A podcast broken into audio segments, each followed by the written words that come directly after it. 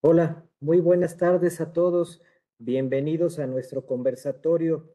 Un conversatorio más, el número 143. Muchas gracias a todos, miembros de la comunidad Orfe, por conectarse para esta, esta plática, esta charla.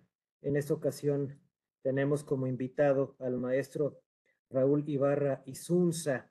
El maestro es licenciado en Derecho, egresado de la Universidad Iberoamericana contador público, egresado de la Escuela Bancaria Comercial, miembro del Colegio de Contadores, eh, del Instituto Mexicano de Contadores Públicos, eh, recibiendo los reconocimientos de contador público certificado y profesional certificado en fiscal, expresidente de la Asociación Nacional de Especialistas Fiscales, la ANEFAC, de la cual sigue siendo miembro activo, eh, perdón, ha sido catedrático del programa AD2 del IPADE en temas tributarios, del Diplomado de Impuestos y la especialidad en fiscal de la Escuela Bancaria y Comercial y del Diplomado de Impuestos del Instituto Tecnológico y de Estudios Superiores de Monterrey.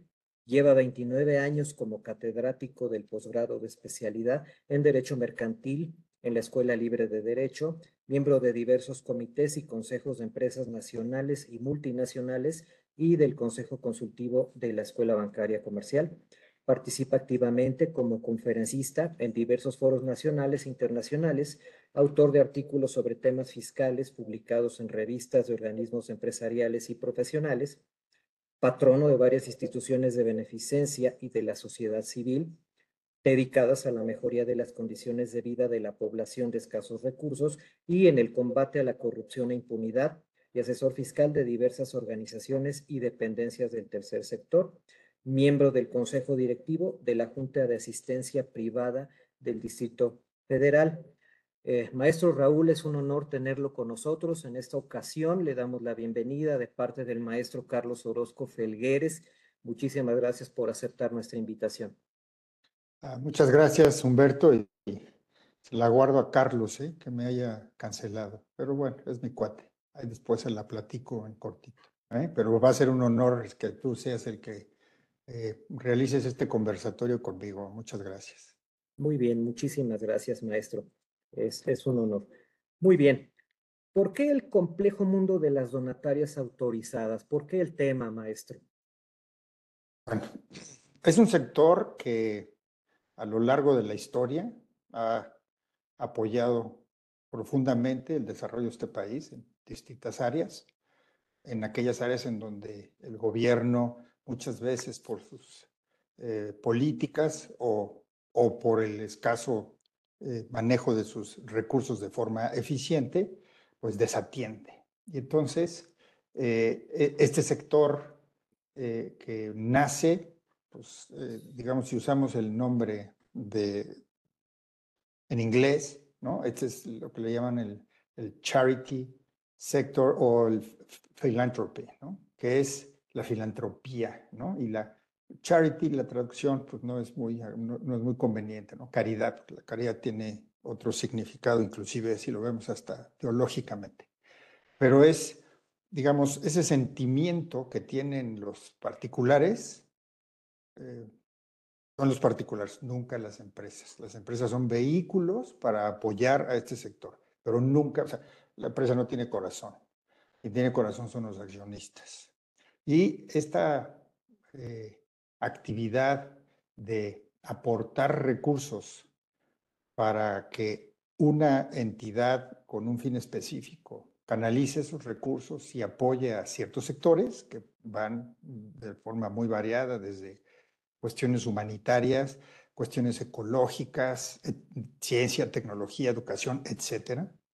Eh, digamos, todo el tiempo hay esta vocación de las personas, no tienen, que no tienen nada que ver con cuestiones religiosas, por eso el charity, ese prefiero no usarlo, porque eso está muy ligado a la caridad, está muy ligado al, al, amor en el término de la religión. Entonces aquí, digamos, vamos a ponerlo con un tema mucho más humano, simplemente, ¿no? El ser humano por vocación es, es, camarada, y busca mejorar la situación de los camaradas que no estén en la misma circunstancia. Si bien hacen muy buena labor, la gran mayoría de ellas, no podemos afirmar que todas hacen una gran labor, eh, hay que regularlas.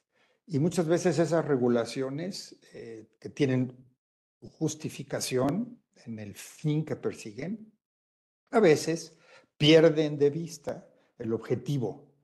Una cosa es controlar, regular, transparentar, y otra cosa es eh, dificultar, obstaculizar e inclusive impedir el, logro de los objetivos. Entonces ahí se requiere de una habilidad, de, mucha, eh, eh, digamos, coordinación para que las normas cumplan su objetivo, que es el cuidar el sistema fiscal, pero por otro lado que no entorpezcan el trabajo de estas organizaciones. Ese es básicamente el porqué de seleccionar el tema. Es un sector muy importante en nuestro país. En épocas recientes, este sector ha sido eh, altamente apreciado. Recordemos los temblores, recordemos eh, los incendios, las inundaciones recientes, más el COVID. Y en todas estas actividades, este sector ha sido de enorme ayuda para quienes han padecido las consecuencias, las secuelas de estas, eh, digamos, amenazas al, ser humano y a la naturaleza, eh, y entendiendo que lo hacen con esa vocación, otra vez, por, ese, por, esa, por esa voluntad de, ayudar al, camarada, porque no necesariamente tiene que ser nacional. ahorita estamos eh, otra vez, nuestras organizaciones de la sociedad civil están también enfrentando el problema de la migración, lo que está pasando en Chiapas, lo que está pasando en la frontera norte, y ahí están algunas de las organizaciones que su función es esa, apoyar al, ser humano que no está enfermo, que no es una eh, persona embarazada, violentada, no, es simplemente un migrante que por las razones seguramente justificadas que tenga cada quien y que no es un nacional. Aquí estamos hablando exactamente de un camarada. Por eso quiero hablar de la, de la expresión camarada. No es un mexicano, un venezolano, es un colombiano, es un peruano, etcétera, ¿no? Entonces, no podemos hablar de que estas instituciones apoyan solo a los mexicanos, no, son eh, de apoyo al ser humano. Y el ser humano, eh, no importa su nacionalidad, su color, su eh, inclinación sexual, su espíritu religioso, lo que sea, si vamos a hacer nuestra labor con altruismo, la vamos a desarrollar con independencia de quién sea a quien va destinada esa, esa ayuda. Muy bien, muy bien, maestro. ¿Hay una política fiscal de apoyo a las actividades de las donatarias autorizadas? Esto puede parecer que me estoy metiendo en temas de política, de política de los políticos, ¿no? de esos seres que hemos dejado que tomen más control del debido sobre nuestros destinos. Y aquí no hablo ya, esa pregunta que me haces, la entiendo como eh, un sistema de parte del gobierno hacia dirigir o controlar a este sector. Eh, siempre ha habido mecanismos para tratar de identificar qué sectores son los que deben tener cierto régimen fiscal favorable para que con esos recursos que obtienen puedan destinarlos a sus actividades. Eh, eh, y sí, sí hay una política que tristemente en los últimos años ha, eh, digamos, se ha rigidizado hacia, hacia este sector. Inclusive ese sistema que también no solamente es de normas, sino de eh, apoyos económicos del gobierno, también se ha rigidizado. Es decir, hay una, hay una circular 1 emitida por el presidente actual, eh, el 14, fíjense qué bonita fecha, el 14 de febrero de 2019, en donde da una instrucción precisa a todas las organizaciones, a todas las instituciones del sector público, de que eh, se suspenda cualquier apoyo o cualquier ayuda que se entregaba, eh, digamos, con base en un programa, presupuesto, etcétera, se suspende. De tal manera que ahora el, el, Estado, en lugar de canalizar recursos a través de las distintas secretarías y, y dependencias para apoyar a los sectores de su competencia, se suspende ese apoyo de recursos. ¿Por qué? Pues porque ya los que, visto, quitándole tintes políticos, bueno, pues lo que se quiso es que todos los recursos se concentraran para que se manejaran, y desde mi punto de vista, de manera electoral, ¿no? Electorera, ni siquiera es electoral, porque eso, electoral tiene una, una, una categoría y lo electorero está por debajo de esa categoría, y así me refiero yo a esto, ¿no? Una decisión de quitarle recursos a las eh, organizaciones de la sociedad civil para el, el, logro de sus objetivos, con objeto de que el Estado sea el que las dé. Y esa dádiva, pues, este, en lugar de enseñar a pescar, le das pescado, pues eso lo que busca es una, eh, digamos, una remuneración al revés a través de una boleta, ¿no? Entonces te doy, te doy mi apoyo para que me des una boleta de voto.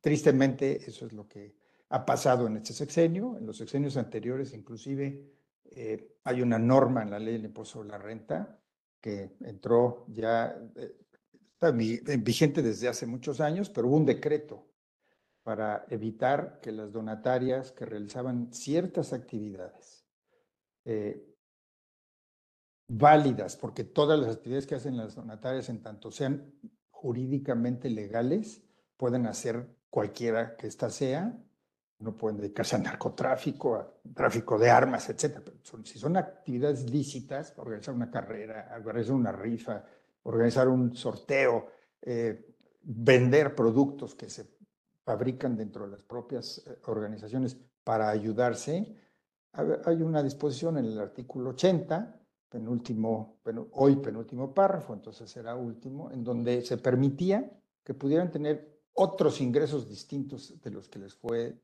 les fueron autorizados como donataria autorizada, para que si tenían esos ingresos y excedieran de X porcentaje, a partir de ahí pagaran impuesto como si esa actividad fuera empresarial. No se trata de dar una conferencia de cuál es el régimen de donatarias. Me imagino que aquí quienes están escuchándonos es gente que tiene conocimiento del régimen. Entonces, partiendo de esas bases, esta disposición eh, se establecía entonces que si me paso del 10% del total de mis ingresos vienen por esa otra actividad distinta. Y quiero poner un ejemplo que me gusta dar cuando hago exposiciones específicamente sobre la materia de donatarias. Cualquiera de los que está oyéndonos puede participar en donatarias que son para ayudar a viejitos, para ayudar a niños de la calle, para ayudar a personas con problemas de droga, para ayudar a niños abusados, mujeres golpeadas, ecológicas, etc. Yo sustituyo todo eso por la que yo me dedico, y yo me dedico a poner curitas. Entonces, ustedes sustituyan poner curitas por la actividad a la que cada uno considera que se dedica su donataria autorizada. Entonces, si yo me dedico a dar cursos de capacitación para poner bien curitas, porque soy muy bueno poniendo curitas, esa es una actividad relacionada directamente con el fin para el que me dieron la autorización y esos ingresos, por supuesto que no están eh, eh, calificados como otros diversos que estén sujetos al pago del impuesto. Eh, ah, pero también más o menos es fiscal, entonces voy a dar unos cursos de fiscal. Ah, perdón, esos sí se van a ir a los ingresos que van a pagar impuestos sobre la renta si me paso del 10%. ¿Por qué? Pues porque los ingresos por prestación de servicios distintos de mi actividad específica no pueden quedar protegidos por este régimen de beneficio. Yo lo considero un régimen de beneficio, de privilegio. Las donatarias no pagan impuesto por los ingresos que les son permitidos, los de su propia actividad, más intereses, eh, arrendamiento de inmuebles, obtener eh, ingresos por intangibles, la enajenación de su activo fijo, etc. Esos ingresos están protegidos y entonces si yo tengo ingresos por cualquiera de esos conceptos, no pago impuestos. Punto.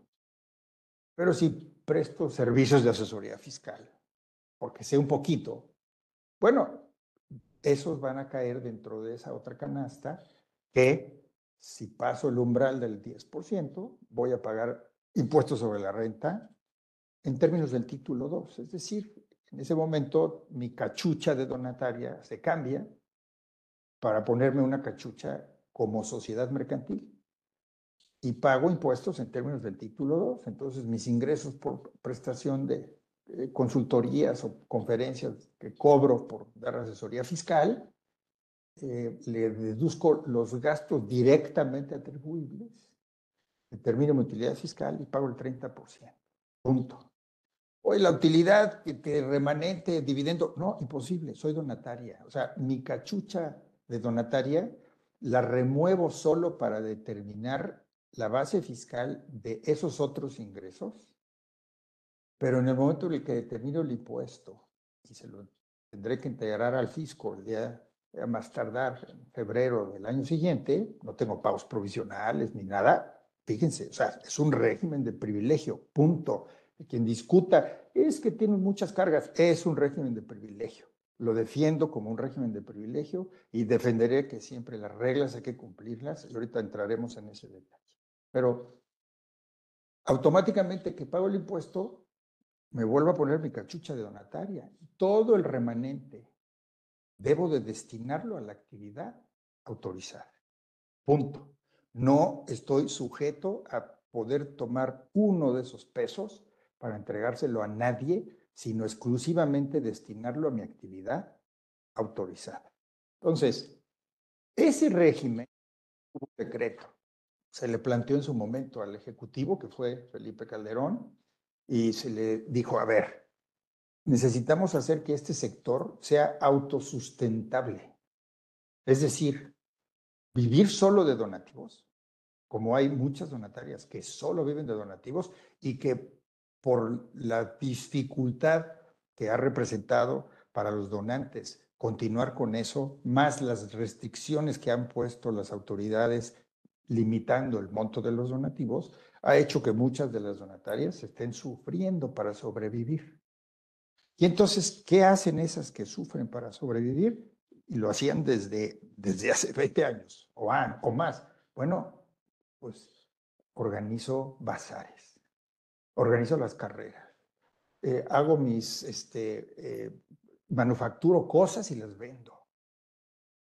Todo eso son ingresos que me ayudan a generar sustento para poder cumplir con mi objetivo cuando no tengo suficiente apoyo de donativos. Entonces esto lo, captó en su momento Calderón y emitió ese decreto, que se mantuvo vivo incluso por Peña Nieto. De tal manera que ese decreto se renovaba en la ley de ingresos hasta que el primero de diciembre de 2018, que toma posesión el presidente eh, Andrés López, lo que hace es, en la ley de ingresos para el ejercicio 19, desaparece ese decreto. Entonces, eh, las donatarias a partir del ejercicio 19 ya tienen que aplicar todo rigor el pago del impuesto sobre la renta si se pasan de ese 10%. Y luego vino eh, en 2021 el tope de si te pasas del 50%, pierdes la autorización de donataria. ¿no? Entonces, algo que en su momento, eh, digamos, la filosofía que hizo que se pusiera en la ley de impuestos sobre la renta, oye, eso eres no lucrativa. Y como, no lucrativa, no puedes lucrar, no puedes generar eh, otros, otras actividades, este, te voy a limitar. Y si pasas de ese 10, te voy a penalizar.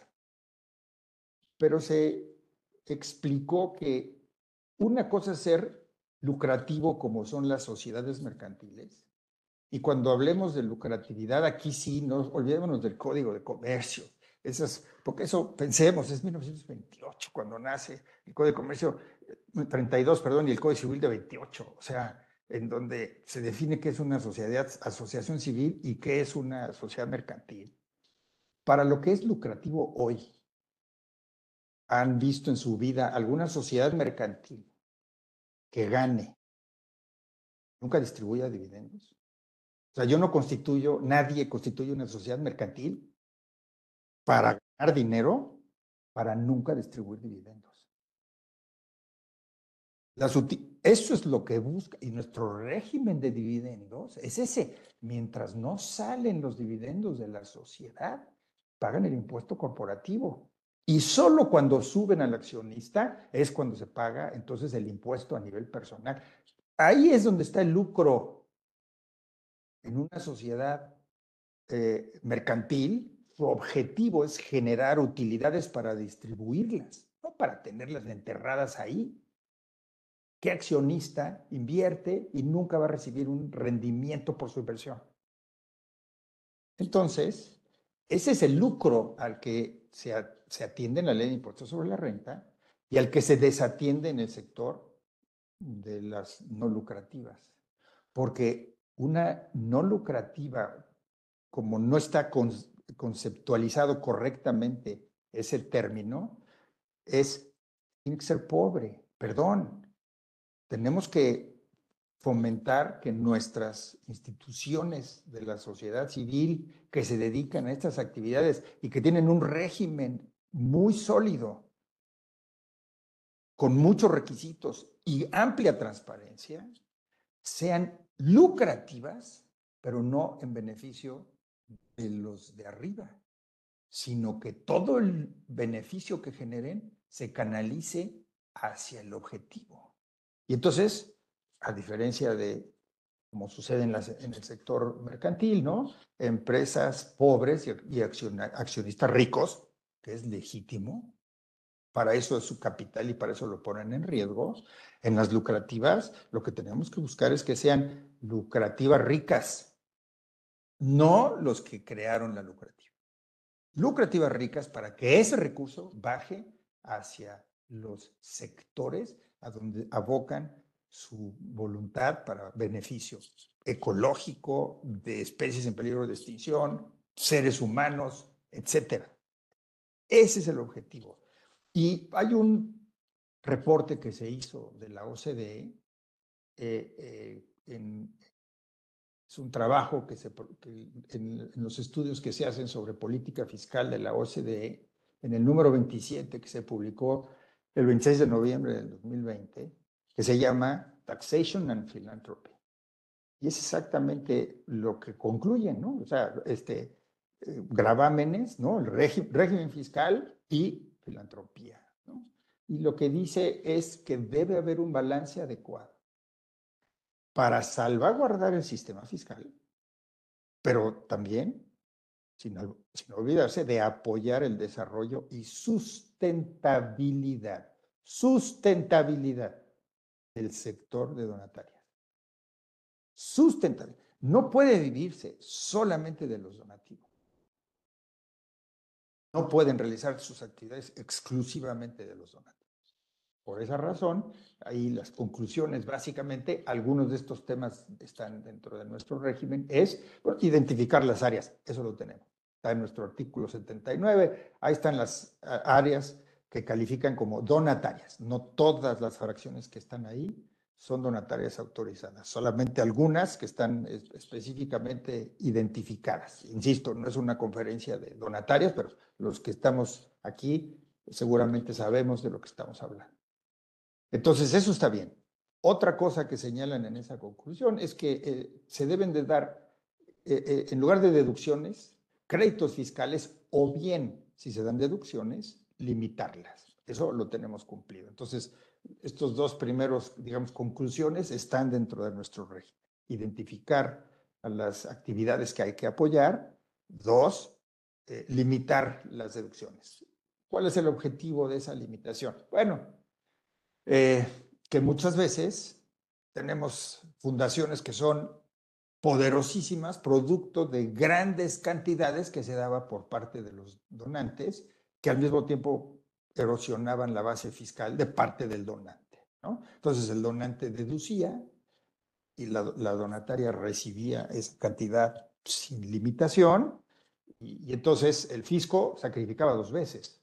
Por un lado, la deducción al no recaudar y por otro lado, el no grabar el ingreso que percibía un, un contribuyente, que por régimen está exceptuado. Entonces ahí tenemos que el fisco ahí está poniendo su cuerno perfectamente para apoyar el sector. Y por eso lo limita. Y está bien, estamos entonces dentro de la línea de pensamiento de lo que es esta, esta política de taxation and, philanthropy. Y luego eh, se mete algo muy importante. Las disposiciones deben ser adecuadas para el tipo de donataria. No es lo mismo, así, pensemos, y seguramente ustedes conocen los que nos están oyendo, donatarias que son pues, auténticamente este, eh, eh, casi importantísimas, ¿no? Pensemos, las, las, fundaciones que están en su... No quiero dar nombres. Todas esas, que tienen incluso hasta gobierno corporativo, este, tienen políticas muy estrictas, etcétera, tienen las mismas obligaciones fiscales que la donataria de alguna de nuestras tías, es monjita, que se ayude a otras cinco monjitas y que están en una casita ahí atendiendo a un sector muy pobre, con mucho esfuerzo, y les pedimos los mismos requisitos de transparencia y de control. Pensemos en eso. Esto del taxation and philanthropy sí es muy claro en decir, tenemos que adecuar la regulación. Voy a dar nombres. Monte de Piedad, este, Luz Aviñón, Fundación México, Fundación Televisa, Fundación Azteca, o la casita de Sor María. ¿Podrán estar en condiciones de cumplir con los mismos requisitos? ¿Verdad que no? Bueno, aquí creo que estamos en falta, ¿no? Yo creo que aquí, eh, ahí sí puedo hablar bien de nuestras autoridades fiscales, de nuestras autoridades, del SAT, no estoy hablando de nadie, del SAT, sabe que la casita de Sor María es muy probable que no tenga todos los requisitos cubiertos. Pero no van y no la auditan y no le quitan la donación, la donataria, ¿no? sino que, eh, digamos, entienden que eh, por ahí no va a resolver nada y lo único que va a hacer es generarse mala imagen el SAT, ¿no? Por exagerar.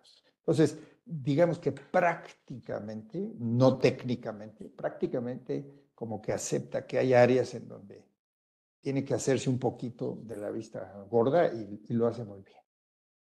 Y otra de las reglas muy importantes de esta, la conclusión de este estudio es que debe haber una fuerte regulación sobre transparencia. Claro, claro.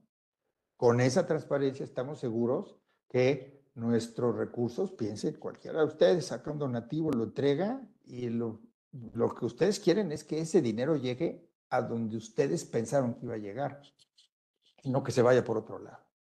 Y por eso también las medidas antilavado de dinero que existen no solamente en la materia directamente de impuesto sobre la renta, sino en, en la ley específica, ¿no? En trabalenguas ese de la ley federal.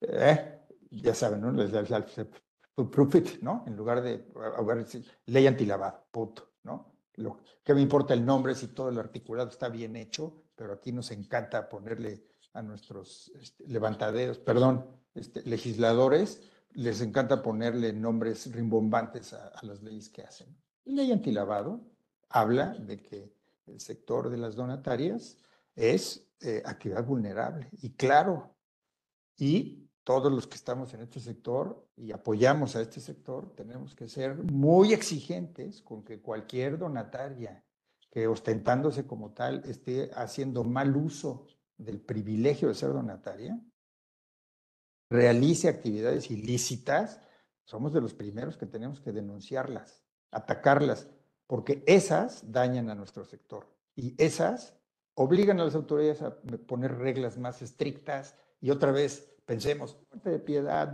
Fundación Tele, no van a tener problema, tienen sus sistemas, pero ¿y la fundación, la casita de la hermana María, podrá cumplir con todas esas exigencias por culpa de unos abusadores?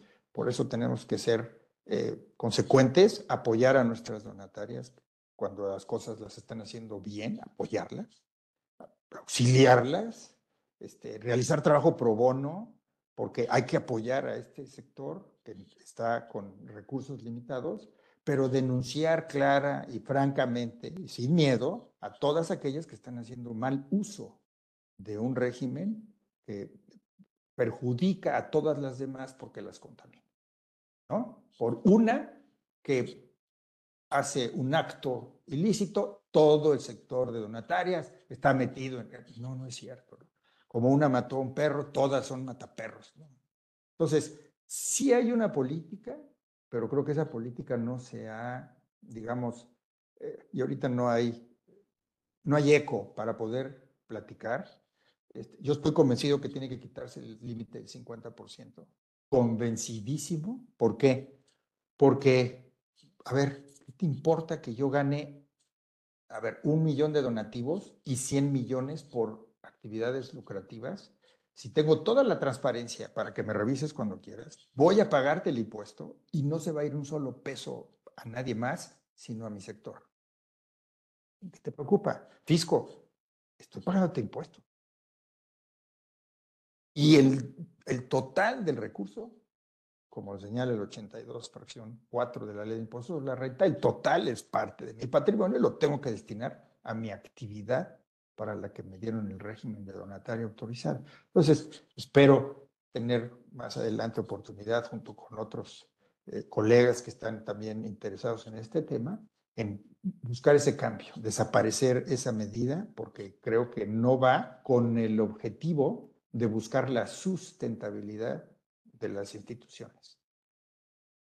Piensen en una donataria que recibe 50 mil pesos de donativos y que hace labores increíbles. ¿De dónde saca? Tiene que a ver de dónde. Y mientras lo destine 100% a su actividad, ¿por qué debemos eh, obstaculizarle que logre su sustentabilidad si lo transparenta perfectamente al fisco? Entonces, creo que con esa me extendí un poco, pero sí era importante, eh, eh, insisto, el, el, tema de no lucrativas, yo para mí es un pésimo eh, título en el, en el título 3. Son entidades que no pagan impuestos, pero no, no lucrativas. Tienen que ser lucrativas para lograr su sustentabilidad, entendiendo el lucro, como ya lo dije, el lucro para la sustentabilidad no es lucro para beneficio de sujetos arriba que están recibiendo utilidades por haber puesto un capital en riesgo. Aquí no hay capital en riesgo, aquí lo que hay es voluntad de apoyo a terceros y si ese recurso se multiplica para continuar apoyando a los que están eh, menos, menos favorecidos o sectores que no pueden defenderse como las especies animales o vegetales, bueno, que no lucrativas. No, no, no. Cero. Sí son lucrativas. Su lucro es un lucro social. Es un lucro en beneficio de la sociedad, en beneficio de la naturaleza, en beneficio de la ciencia, en beneficio de la educación. Ese es, y ese lucro me fascina. No es el lucro económico. Muy bien. Muy bien, maestro. ¿Se justifican los requisitos que se les imponen Sí, como, como lo dije, sí y no. ¿no? Sí, necesitamos que usen el beneficio fiscal del no pago del impuesto para el fin para el que se les autorizó y que si tienen otros ingresos por otras fuentes, aunque ahorita traigamos el, traigamos el problema del 50%, bueno, que paguen su impuesto. Es parte de lo que siempre hago en mis conferencias. Yo prefiero eh, que, que pagues impuesto y el remanente lo utilices. Es mejor el X por ciento de algo que el 100% de nada. Punto. Oye, es que me preocupa el 10%, que no te preocupe. Ahorita tenemos que preocuparnos del 50%. Pero si puedes llegar al 49.9, llega al 49.9. Paga tu impuesto y lo que te queda es mucho mejor que nada. Entonces, sí, Las reglas para eso están, para que se justifique que el recurso es lícito, es válido, es legítimo y se destine al fin autorizado. Y con el, digamos, la atenuante que debiera existir de que ciertas donatarias, por su tamaño, por su relevancia, casi que son, digamos, imperceptibles, no tenga que cumplir con semejante regulación. A ver, ¿por qué tenemos el reciclo? hablando ahora sí de cuestiones económicamente productivas, ¿no? ¿Por qué tenemos el reciclo? ¿Y por qué tenemos el título 2? Ah, en el sector mercantil sí le damos facilidades al sector eh, económicamente productivo. ¿Y por qué no hacemos algo semejante para el tercer sector? Para este sector en donde con ciertas características les damos facilidades. Y automáticamente, oye, a ver, eh, es que por ahí se me pueden ir con lavado de dinero, etcétera. No, no, hay cosas que vamos a mantener, pero hay otras que podemos atenuarles. Pero insisto, porque si no hay una inequidad, no podemos tratar igual otra vez a esas grandes fundaciones que a las... Estoy, piensen, de veras, hagan reflexión de lo que estoy diciendo, de las que ustedes conocen. ¿Qué problemas les representan? Simplemente el CFDI, simplemente el CFDI. Para Fundación Azteca, Televisa, eh, ¿qué es un CFDI? Con el equipo eh, de administración que tienen no pasa nada. Otra vez, la casita de Sormari, ¿cómo le hace? A veces no tienen ni computadora, ¿no? Entonces, sí se puede sí tenemos reglas, sí hay que cumplirlas y con más razón ayudar a esas pequeñas instituciones que requieren de nuestro apoyo, porque las reglas hoy no hacen esa distinción. Entendiendo que otra vez, ¿no? El fisco, el fisco de repente se medio tapa así, ¿no? Para, para no verlas y no, y no molestarlas y que sigan haciendo su labor, ¿no? Pero qué mejor que incluso también las revisara pero con un régimen adecuado a su, a su, a su tamaño, a su envergadura. ¿no? Bien, maestro. Y ya que nos habló de sustentabilidad, ¿cómo hacer sustentables a las donatarias autorizadas? Ah, bueno, este, esto es, me encanta y hay que, este, hay que, esto viene con un tema también este, histórico, ¿no? Eh, la, filantropía nace como que una cuestión medio de origen espiritual, para no hablar religioso, ¿no?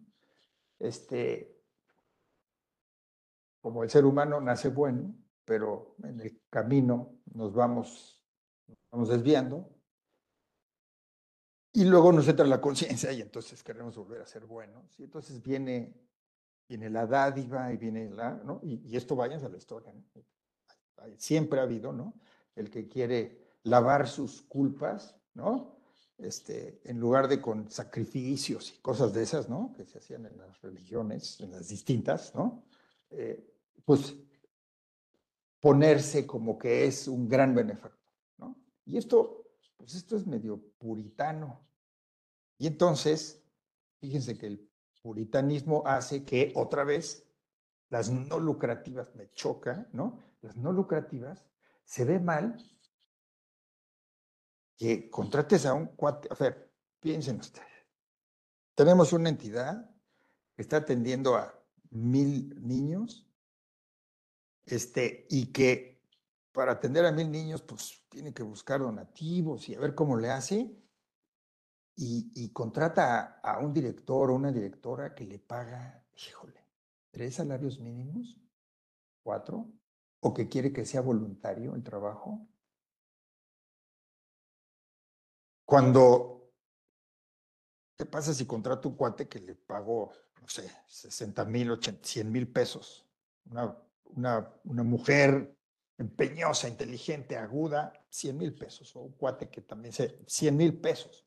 Y que ese cuate me va a traer 5 millones, 10 millones, porque con su mentalidad, eh, creatividad, preparación, etcétera, va a hacer que entre dinero a la institución y que entonces la institución sea sustentable y que entonces la institución no necesite de apoyos gubernamentales, es que su régimen fiscal. ¿No?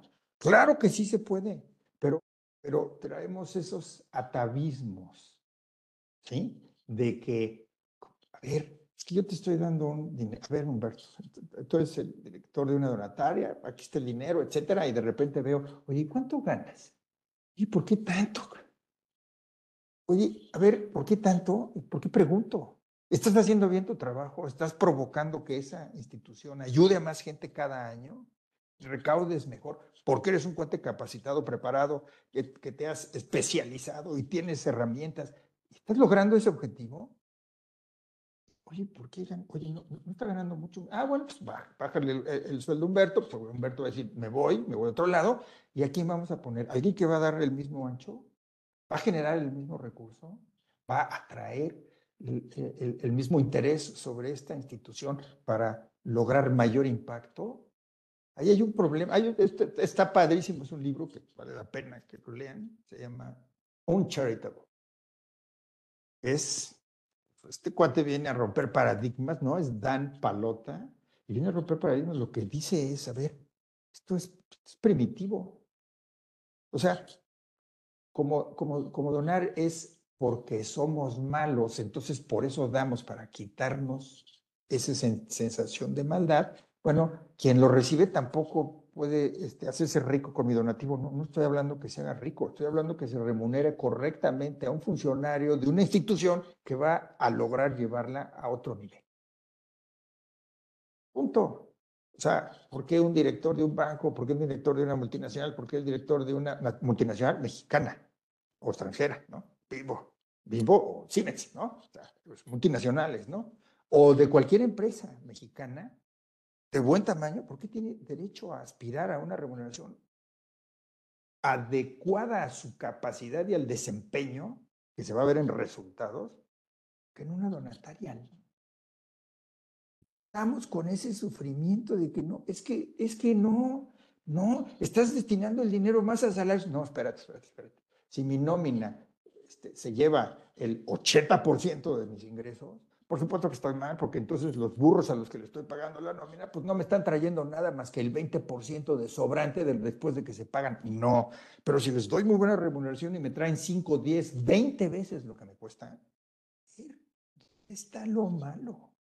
Pero es que tenemos que cambiar muchas cosas en nuestra mente respecto de no lucrativas, es un asco ese título deben de ser lucrativas socialmente.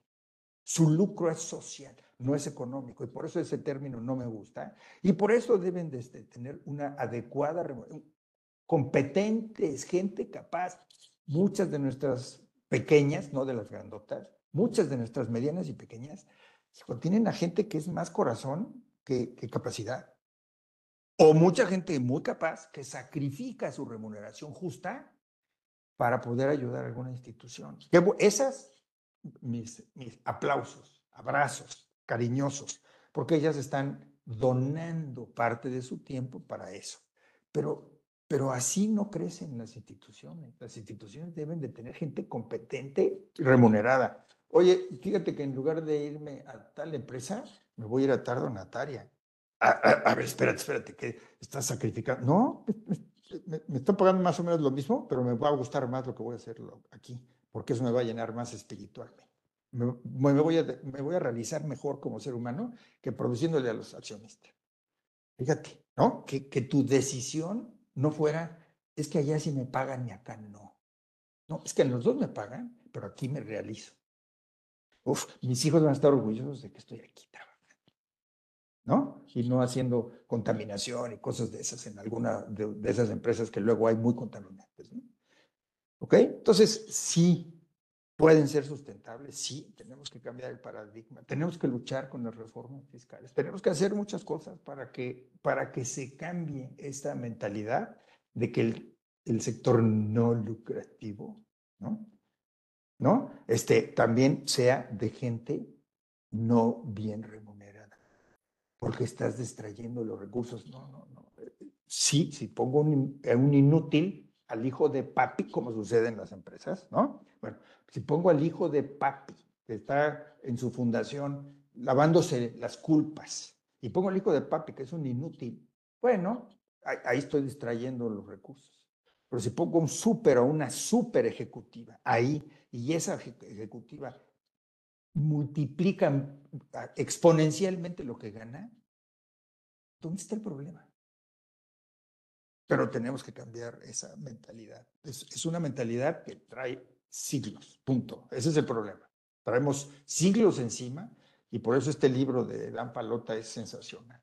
Lo, de, lo de esta idea de ejecutivos muy bien remunerados es de él, no es mía. ¿no? Es así, ahí, de ahí lo he, lo he, aprendido.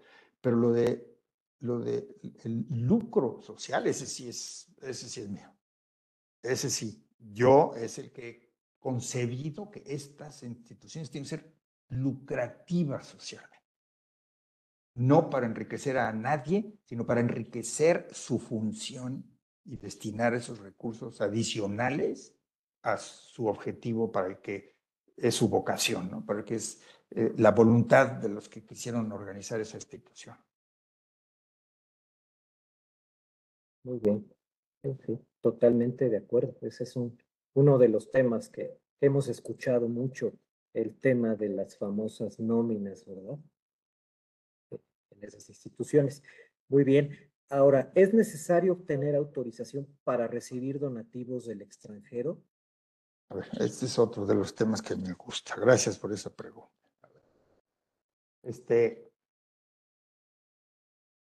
el régimen fiscal dice las donatarias autorizadas, el artículo 80 dice, ingresos, eh, digamos, autorizados por los que no se están sujetos al pago del impuesto son los donativos.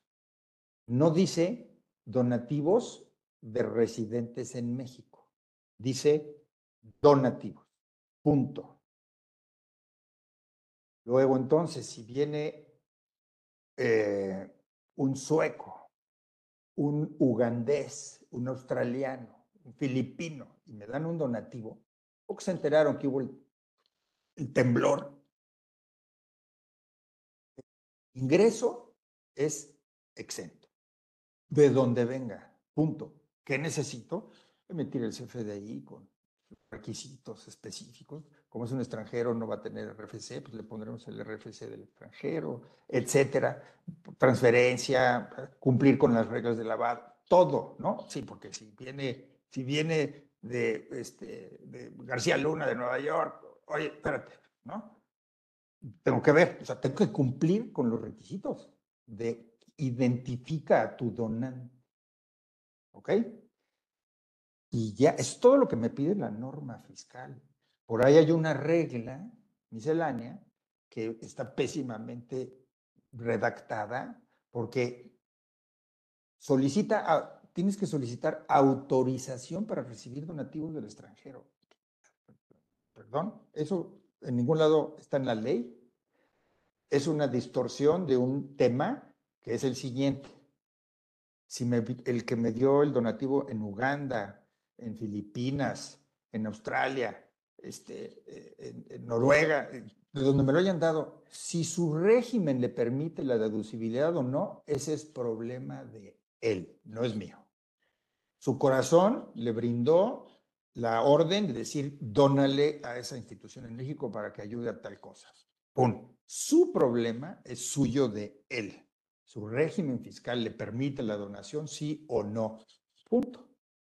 Aquí en México, yo soy uno de ellos, donamos arriba de nuestro límite, ya no son deducibles esos donativos que damos arriba de nuestro límite y seguimos donando. ¿Por qué? Porque se nos da la gana, ¿no? Porque queremos, porque nos estamos lavando más nuestras culpas, si quieres lo ponemos así. Sí, sí, sí. Tengo tantas que voy a dar más, aunque yo ya no los haga. Qué bueno, qué bueno. pero esa es una decisión mía. Esta, esta regla deriva del tratado que tenemos con Estados Unidos. El único tratado que tiene una disposición de todos los que tenemos, de los cerca de 200 tratados de, doble tributación que tenemos firmados, es el único que prevé que un donante americano done a México y sea deducible en Estados Unidos, siempre que la donataria califique como una donataria equivalente en Estados Unidos y viceversa.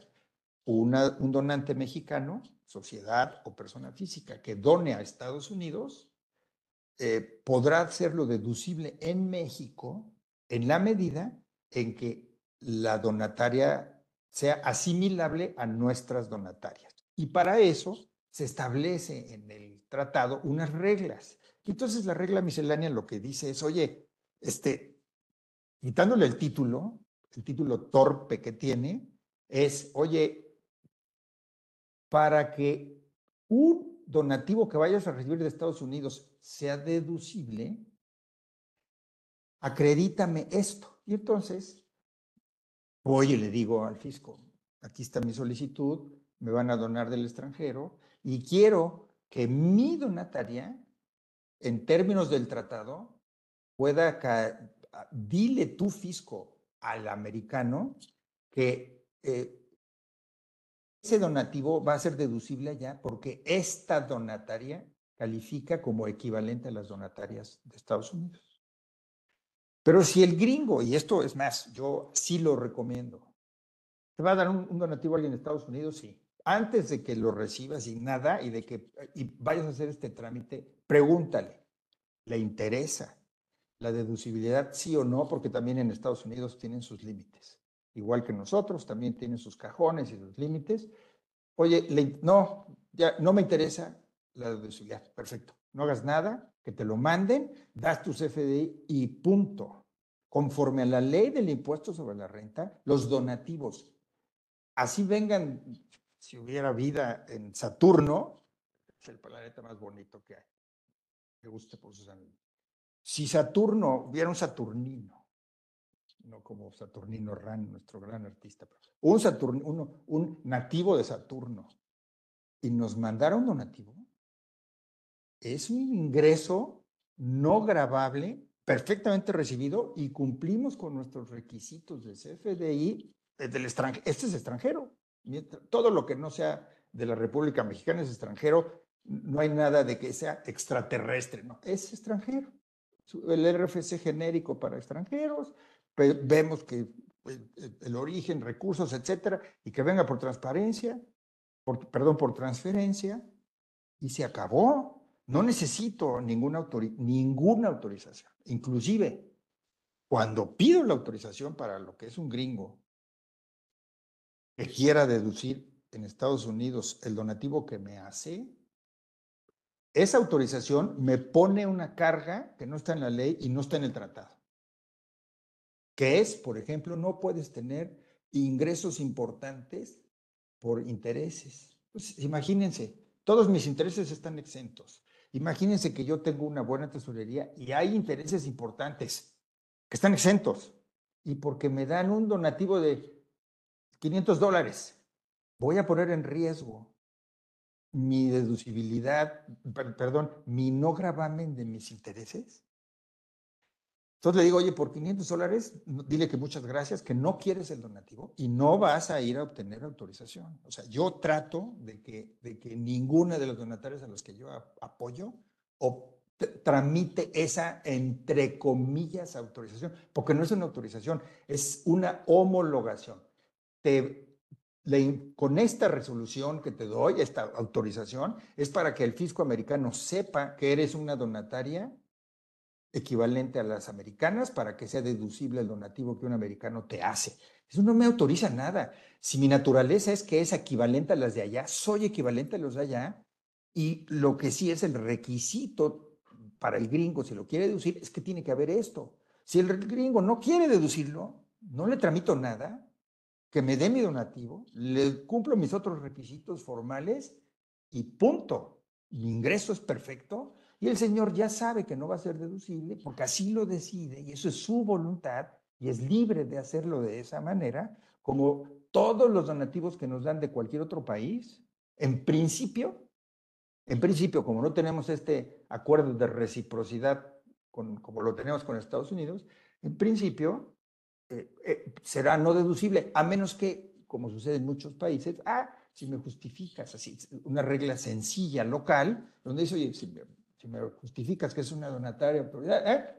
Sí, mira, aquí está el anexo 14 publicado en el diario oficial, te lo traduzco al, al noruego, al lugar, al que quieras, y así, si, si así se los permite su régimen local, es deducible y no necesitan ningún otro trámite, ¿correcto? Entonces, esta es una, ahora sí que es una asesoría. No soliciten, por favor, por unas mugres dólares esta autorización porque puede resultarles eh, contraproducente. ¿Ok? Primero pregunten, ¿lo vas a deducir? Sí. Ok, chin, voy a tener que hacer esto. Dos, ¿qué tan importante es el donativo? Hoy me van a dar dos millones de dólares. Güey, vete a sacar el trámite, punto, y que te dé los dos millones de dólares, ¿no? Porque esos dos millones de dólares sí, para que tus intereses superen los dos millones de dólares, en, un 30%, olvídalo, ¿no? Vámonos. Pero, pero tiene que hacer números. La lógica de económica, ¿no? Para que eh, valga la pena ponernos esa camisa de fuerza de no obtener eh, eh, ingresos importantes por, entre otros, para mí los intereses, arrendamientos o, o intangibles, ¿no? Imagínense que una donataria tuviera no sé, alguien le donó fórmulas, alguien le donó obras, y entonces está explotando las regalías por, por esos intangibles que son de su propiedad, ¿no? Ah, pues si tienes más del 30% de eso, este, ya no puedes este, recibir donativo. No quiero eso, no quiero eso. Primero, chequen qué tan importante es el donativo y si lo va a ser deducible en Estados Unidos, porque para nadie más hay que pedir autorización insisto, comillas, autorización. Ya les expliqué, no es una autorización. Es, es, una constancia que emite el fisco mexicano de que esta donataria es equivalente a una donataria en Estados Unidos. No es autorización. Punto. Es simplemente validar que sí cumples en términos de la ley, de la ley local, del, Código de, Rentas Internas, son equivalentes en términos de lo que dice el tratado. Pero no me autoriza, insisto porque tan es así que puedo recibir donativos de cualquier parte del mundo o fuera del mundo y no hay ninguna necesidad de autorización. ¿Ok? Entonces, pensemos en nosotros más que en el donante. Primero en nosotros. ¿La vas a requerir como deducible? No. Vámonos.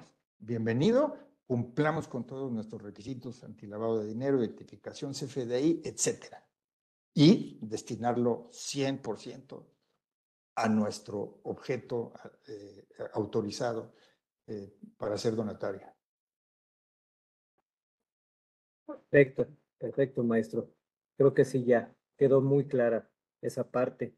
Y bueno, tenemos una pregunta de un participante, Luis Vázquez, dice, ¿qué hay de las cooperativas que pueden recibir donativos? ¿También deben solicitar permiso al SAT para ello? A ver, este, cooperativas si hay una, hay, hay, hay una regulación de, en el título 3, existen las, las, las, las como título, otra vez, ¿eh? acuérdense. Una cosa es, una cosa es no lucrativas, ¿no? Choca, acuérdense, ¿no? Para mí ese es el, es el, peor, el peor nombre que existe para poder este, referirse a las donatarias autorizadas, ¿no? Eso a mí no me gusta, ¿no? Este, hay eh, en el artículo 79 están las sociedades cooperativas de consumo, ¿sí? Que no son donatarias autorizadas, ¿ok? Y no pueden serlo, en términos del artículo 82 eh, de la ley del impuesto sobre la renta, fracción primera. No pueden ser nunca eh, donatarias. Eh, esto es importante, y ya para no consumir el, tiempo. Las que están listadas en el artículo 79, algunas para poder mantenerse en el artículo 79 como no lucrativas, tienen que ser donatarias para estar ahí. Por ejemplo, las escuelas. Una, escuela con reconocimiento de validez oficial aunque se constituya como AC, si no es una donataria autorizada, es, título 2. Necesita ser donataria autorizada para permanecer en el título 3. Lo mismo, por ejemplo, las, eh, eh, las asociaciones que se dedican, por ejemplo, es un cambio reciente, ¿no? Eh, regresando al tema de que cuáles son las actividades que hay que identificar bien para apoyar esta política, acuérdense que había unas dedicadas a la reproducción de especies en peligro de extinción y flora y fauna, que podían ser título 3 sin ser donatarias. Y ahora es requisito que tengan el estatus de donataria para poder permanecer en el título 3. Entonces, si yo hago una AC con ustedes, nos vamos a dedicar a cuidar ciertas especies animales y vegetales y no sacamos eh, el régimen de donataria, todos nuestros ingresos están grabados en términos del título 2. Nosotros no estaremos en el título 3, estaremos en el título 2. Nos vamos a dedicar a atender a viejitos, a niñas de la calle, y no tenemos el estatus de donataria, no estamos en el título 3, estamos en el título 2. Es un requisito sine qua non, requisito indispensable, estar eh, eh, validado en el, en el anexo 14 y contar con nuestro oficio emitido por el SAT como donataria autorizada para poder estar en el título 3. Esto es muy importante, porque la gente piensa que porque estás listado en el artículo 79, etcétera, no, porque dice claramente, siempre que se trate de donatarias autorizadas. Entonces, si no, me si no tengo la autorización, estoy en el título 2. Punto y tengo que pagar mis impuestos como cualquier título 2, pagos provisionales, etcétera. Esto es muy importante. Y entonces las sociedades cooperativas de consumo no están, eh, eh, no son donatarias autorizadas. Muy bien. Las sociedades cooperativas lo que tienen es remanente ficto.